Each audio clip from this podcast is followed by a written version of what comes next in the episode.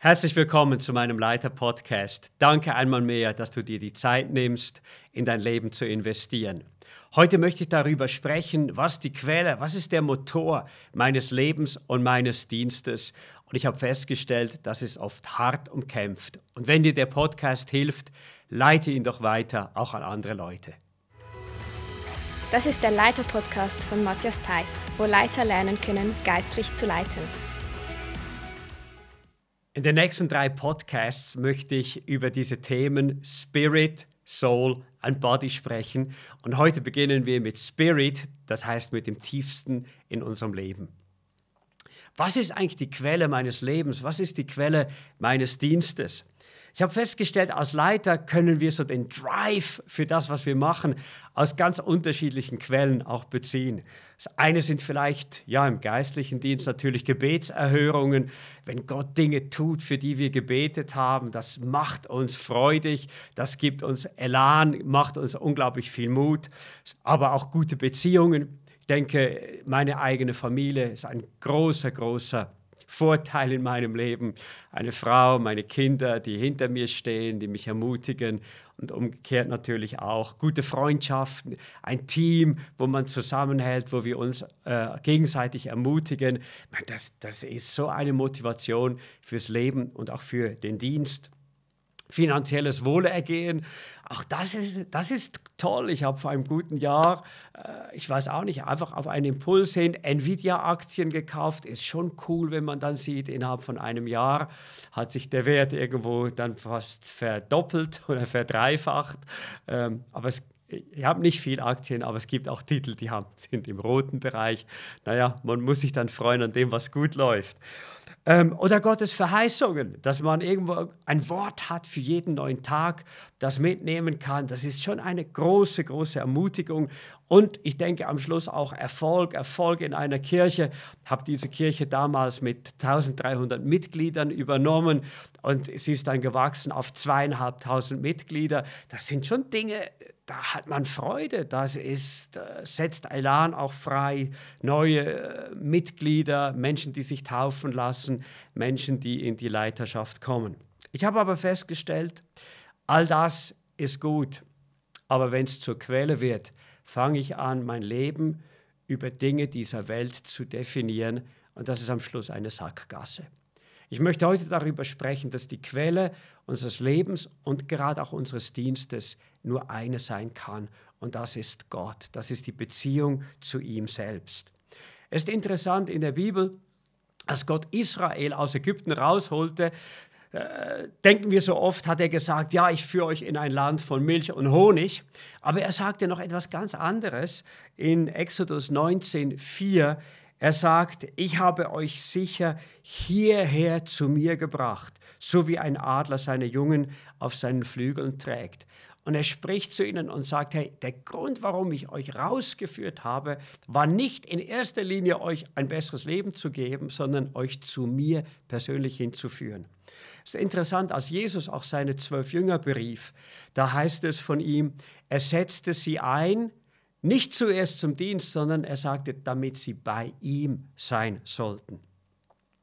Und diese erste Berufung ist umkämpft. Ich bin ganz offen, es ist so viel einfacher, in Aktivitäten, in freier Zeit, in Freundschaften und so weiter drin zu sein, aber diese erste Priorität in unserem Leben zu vernachlässigen.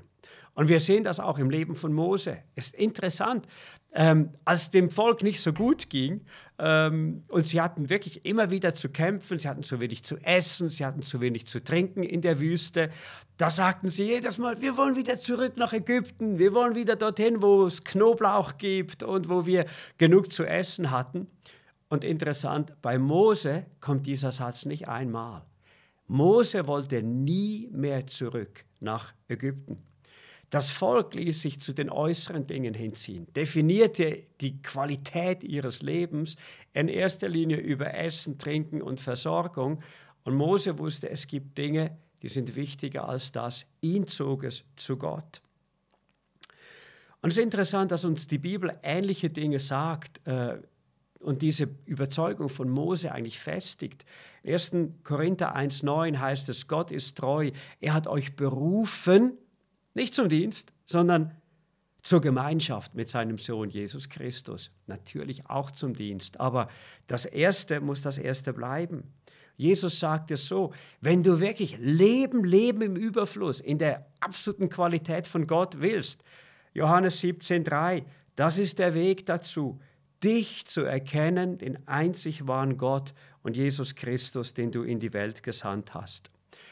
Ist interessant, Jesus sagte auch mal zu den Schriftgelehrten und Pharisäern, er sagte zu ihnen, ihr forscht in der Schrift, ihr denkt, das gibt euch das Leben, den Kick im Leben, das gibt euch die Bestätigung, Beglaubigung und so weiter, alles, was ihr sucht, aber er sagt, die Schrift, sie verweist auf mich, doch ihr weigert euch, zu mir zu kommen, damit ich euch das ewige Leben schenken kann. Und wenn wir in die Bibel schauen, dann sehen wir, es gab gar nicht so viele Menschen, die diesen Fokus präziser vor Augen behielten. Aber ich möchte mit euch zwei, drei Beispiele anschauen. Mose sagt es so. Er hatte die Wunder gesehen von Gott. Er hatte miterlebt, wie Gott die Gesetze gab, wie Gott auf den Berg kam und vorher noch diese zehn Plagen in Ägypten. Riesige Wunder. Aber Gott sagt, eine Bitte habe ich noch. Eine Bitte habe ich noch. Exodus 33, 18. Lass mich deine Herrlichkeit sehen. Er sagte, Gott, all diese Wunder, all diese coolen Dinge, sie stellen mich am Schluss nicht zufrieden. Da ist etwas in mir, das bleibt unerfüllt, wenn ich nicht dich, deine Gegenwart, deine Realität, deine Herrlichkeit mitgese mitgesehen habe, erlebt habe. Oder David sagt, wie der Hirsch lechzt nach frischem Wasser, so sehnt sich meine Seele nach dir, dem lebendigen Gott. Mich dürstet nach dir. Wann darf ich kommen? Wann darf ich dich sehen? Auch Paulus sagt es im Neuen Testament so, alles, all die ganzen Verdienste meines Lebens, und er sprach natürlich sein Leben bezüglich äh, seines Erfolgs auch gerade äh, den Teil an, als er Jesus noch nicht kannte. Er sagt, ist wertlos verglichen mit dem unschätzbaren Gewinn, Jesus meinen, meinen, Entschuldigung, meinen Herrn zu erkennen. Die Frage ist natürlich oft, die beschäftigen uns wir mit dem Falschen. Mit dem, womit wir uns beschäftigen, davon werden wir in der Regel erfasst. Wir sagen ja auch, der Appetit kommt mit dem Essen. Und ich denke, wir können uns die Frage stellen, gilt das vielleicht auch für die Dinge mit Gott? Ich möchte dich fragen, woraus beziehst du deine Kraft und deine Vision? Ich habe dann nachher noch ein, zwei Anwendungsfragen für dich. Eines ist sicher, Gott sehnt sich nach uns. In Jakobus 4, 4 bis 5, einem recht krassen Text, äh, wo es heißt, wer Freund der Welt sein will, wird zum Feind Gottes. Da heißt es, dass der Heilige Geist, den Gott uns gegeben hat, eifersüchtig auf unsere Treue bedacht ist. Das heißt, der Geist Gottes ist ein eifersüchtiger Geist. Das heißt, er möchte, dass unsere Herzensausrichtung ungeteilt äh, bei Gott ist. Und wenn wir daran denken, wie sehr Gott uns liebt, wird uns das vielleicht auch bewusst, dass das irgendwo auch gerechtfertigt ist. Psalm 139, 17, da heißt es, wie unendlich viele Gedanken hast du über uns. Ich meine, wenn es einen gibt, der dich mehr liebt, als du dir nur vorstellen kannst, ist es Gott. Er macht sich so viele Gedanken. Und Epheser 3, 17 betet Paulus, ich bete, dass Christus immer mehr in euren Herzen wohnt, dass Christus sich ausbreiten kann, dass Jesus euer Leben wird, eure Quelle des Lebens. Und so sagt uns Gott, hey, naht euch wirklich zu Gott, dann wird er euch entgegenkommen. Die Bibel sagt uns in Jakobus 4,8, zwei Dinge müssen geschehen. Wascht euch die Hände, ihr Sünder, und reinigt eure Herzen, ihr Zweifler.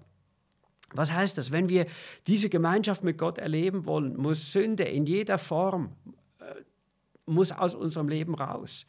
Und das ist etwas Wichtiges für uns als Leiter, dass wir nicht anfangen, gewisse Dinge zu tolerieren, dass wir ein, ein weiches Herz äh, bewahren vor Gott.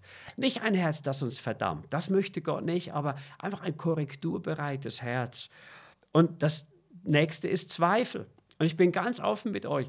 Das ist etwas, das ich auch kenne. Zweifel, und zwar nicht Zweifel an Gott, Zweifel an seiner Realität. Ich glaube, die habe ich irgendwann mal ablegen dürfen in meiner Teenagerzeit, sondern Zweifel, dass in der Beziehung zu Gott alles drin liegt, was ich brauche und dass es Gottes riesige Leidenschaft ist und er sich dafür einsetzt, dass ich in und aus dieser Beziehung zu Gott eben auch genährt werde. Wenn wir das tun, heißt es, da kommt Gott zu euch, kommt zu Gott und Gott wird zu euch kommen. 2. Chronik 15,2 Wenn ihr ihn sucht, dann wird er sich finden lassen.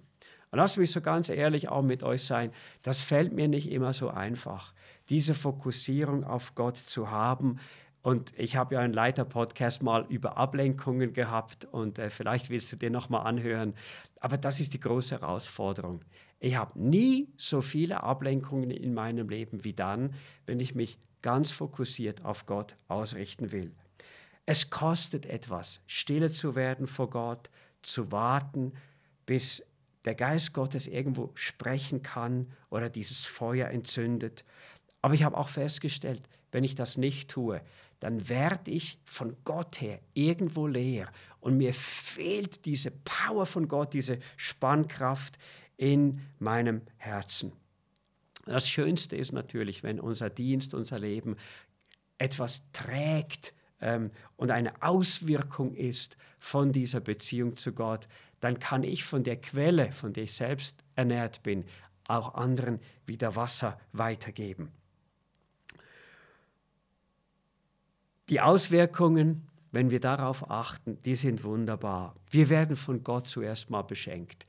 Ich bekomme an keiner Stelle mehr Ermutigung als in der persönlichen Beziehung mit Gott, wo ich einfach Gott gegenüber offen bin und er reden kann. Es gibt mir auch viel für meinen Dienst. Verbunden zu sein mit Gott und zu wissen, mit Gott werden wir Sieger sein.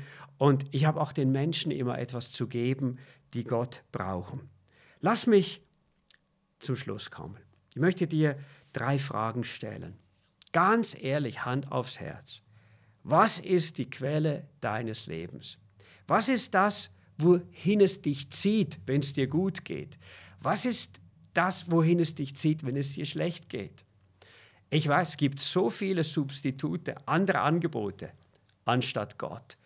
Und ich glaube, ich möchte dich einfach ermutigen, klär die Frage ein für alle Mal für dich. Das Zweite ist, wenn du dich Gott nahst, was hörst du? Was, was sagt Gott dir? Und ich möchte dir Mut machen, dein Herz glaubensvoll, eben die Zweifel auf die Seite zu tun, glaubensvoll zu hören, wie Gott zu dir spricht. Wir sind Gottes Kinder. Er spricht zu seinen Töchtern, zu seinen Söhnen, sagt Gott. Und er will sich dir offenbaren. Und du sollst diese Stimme, diese vertraute Stimme von Gott, die sollst du auch hören. Heißt nicht, dass es jedes Mal eine riesen Offenbarung gibt, aber diese Bestätigung Gottes, du gehörst zu ihm, du bist geliebt von Gott, Gott, du bist kostbar in seinen Augen. Das sind Dinge, die du hören sollst in deinem Herzen. Und ich möchte dir für deine Leiterschaft etwas mitgeben. Was hörst du, wenn du für die Menschen, die du leitest, hörst? Mir hat Gott in all den Jahren auch so viele Impulse gegeben für die Menschen, die ich leite oder für die ich Verantwortung habe. Vielleicht mal nachzufragen, ein Signal zu geben. Manchmal denke ich, ich hätte noch viel, viel mehr hören müssen. Aber wir haben einen Gott, der spricht.